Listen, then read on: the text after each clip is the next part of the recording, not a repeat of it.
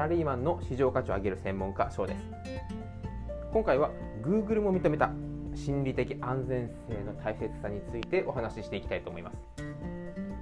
心理的安全性。職場で何かトラブルが発生した。そういった時に迅速に相談しやすい環境か。例を出していきますと、まあ、一つ例えばあなたは銀行で働いていました。ちょっとミスをしてしまった。その時にはすぐ先輩でしたり上司などに報告をすると。思いますその時はよっぽどま関係性がパワハラ受けていたりとか特殊な事情でなければ素直に自分の事情をお伝えしてこういった事情でこういうふうにしてしまいました。どうしましょう？といった相談をされると思います。ただこの相談の相手が毎日顔を合わせている上司ではなくて突然金融庁の役所の担当の方が来たらあなたは同じように、まあ、素直にはもちろん話さなければいけないんですが緊張せずに全く同じ内容をその金融庁の方にも説明することができるか。全く同じというのは難しいと思います。これは今までいろんなことも話したりとか相談をした間柄である会社の上司といきなり初対面でいきなり全てを開示してください。あなた何をしましてしまいましたか？というふうに一方的に説明を要求される相手。もしこれを聞いただけで心理的な心の中のまあ安定といいますか信頼性はどちらが上かっていうのはもう明白ですよね。このように会社の中でまトラブルが起きたら報告連絡相談当たり前。なんですがなかなか職場の中で難しい。といったことも起きているのが実情です。僕もやはりそういったところの相談は保険の営業をやっていた時からやっぱり多くの社長の方とか、まあ、上司の方含めていろんな方から、まあ、でもこの問題を抱えてない会社さんはなかったと思います。それぐらい大きな大きなほうれん草という問題。そこで、まあ、2012年に Google という会社が皆さんご存知だと思うんですが Google がチームを組んでどういったチームが一番成果を上げているのか。といった研究を行った際にはやはりこういった心理的な安全性が高いチームが一番成績だったりとかほうれん草またミスの指摘そういったのもきちんと行っていた、これもですね、まあ、昔から医師の中でもこういった研究を同じように行われていました。どういった医師のまチームが一番、ま、オペの成功率だったりとか透明性が高いかといった研究を出した時には仲良しだったりとかトップダウン式だったりさまざまなケースを行っていたんですがこのやはり心理的安全性が高いチームの方がより安定したパフォーマンスを発揮していたまたこの時そういった優秀なチームなのでさぞミスの報告が少なかったりとかそういった失敗の記録というのは少ないだろうと思われていたんですが実際は一番ミスの記録報告指摘そういった件数が多かったと言われています。逆にこの心理的安全性が担保されている状態であればこれは違うんじゃないか。いやこれはちょっと危険性が高いと思います。そういった事前にディスカッションすることもできます。またミスに対してもきちんとすみませんこれはこういった事情で自分がミスをしました。というふうに自分で発言する。潔くまミスを認めて改善に向かう。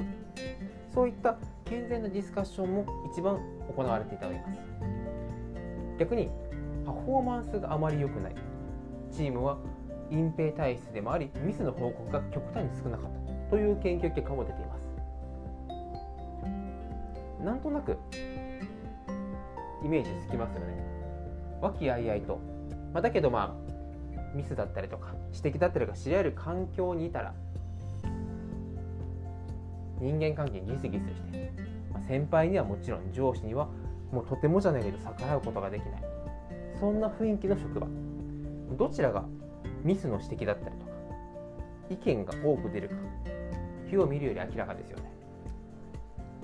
これは何もあなたのやり方がとかあなたの会社のやり方がというわけではありません。もうこれはもう確実に時代の変化になります。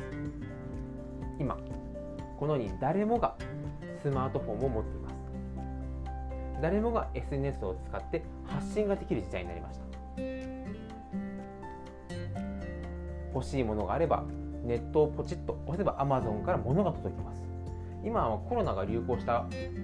結果本当にも宅配サービスも充実してきました。なんならスーパーに行かなくても全てのものが揃ってしまう。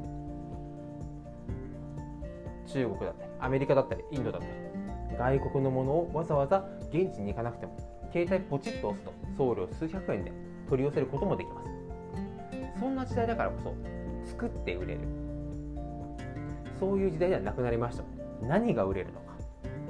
どんな使われ方をするのか。それは出してみないとわからない。そんなギャンブル性も高くなってきました。そんな時だからこそミスをしない。とにかく言われたことを守る。という従来のやり方がマッチしなくなってきたことはもうなんとなくイメージつきますよね。だからこそこれからの時代はミスをしない。どんどんどんどん一つのことを集中してそれの生産性を上げて時間を短縮していく。という、まあ、これをやれば正解という方向ではなく何が当たるかわからないからこそさまざまな分野に挑戦して失敗したら失敗をすぐ会社で共有し何が失敗の原因なのか次はじゃあ違うジャンルに行くのかそれともこれを今の問題改善してさらに突き詰めていくのか。やってみなければわからない問題が増えてきました。そんな時代だからこそお互いの意見がミスの指摘がアイデアを発表しやすい。そういったチームの活動が重要になってきます。そして Google が研究2012年に研究した成果で上がったようにではそういったチームはどういった特徴があるかというと心理的安全性が高いというふうに言われています。だからこそこれからは評価の仕方ももう実際変えられてる方も多いと思うんですがまだまだ日本全体で考えていくともっともっとミスに寛容になりスピードではなくて事前になぜこういうことを考えて動いていくのかフィードバックでしたり、まあ、ミスといいますかそういった指摘そういった情報もスムーズに共有できるような環境を作っていくのが大事というふうに言いたいというような世の中に変わってきております。だからこそ、まあ、今回はですねじゃあどうしたら具体的にその心理的安全性を図れるのか。ということはこれからですねまたさらに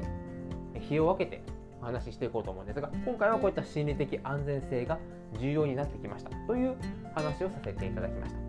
もともとこのチャンネルでは AI がどんどん進化していく中で単純作業は機械化にとって変わられています。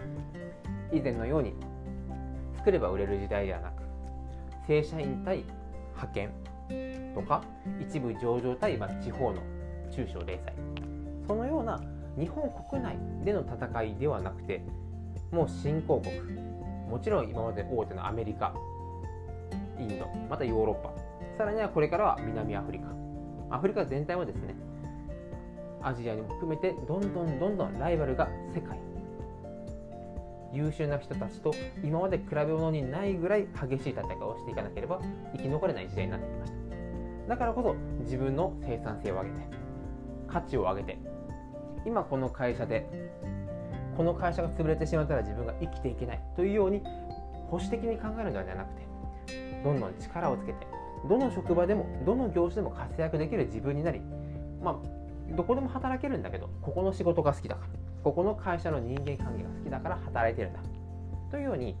どんどんアグレッシブに行動できる環境を整えていくことが非常に大事だと思いますのでそうなるためのさまざまな情報をこれからも発信していきますのでどうぞよろしくお願いいたします。また、えこれに対してですねもうちょっと詳しく話を聞きたい。またこういったテーマを出してほしいということがありましたら概要のリンクからまたですね連絡をいただければすごく僕の励みにもなりますしますますこのチャンネルが精度も上がっていきますので合わせてよろしくお願いいたします。もう皆さんのおかげでこれで初めて4ヶ月1400再生まで聞いていただける機会が増えてきました。もっともっと皆さんにお役立ちになる情報を頑張って配信していきますので合わせてこれからもよろしくお願いいたします。それでは今回もご清聴いただきありがとうございました。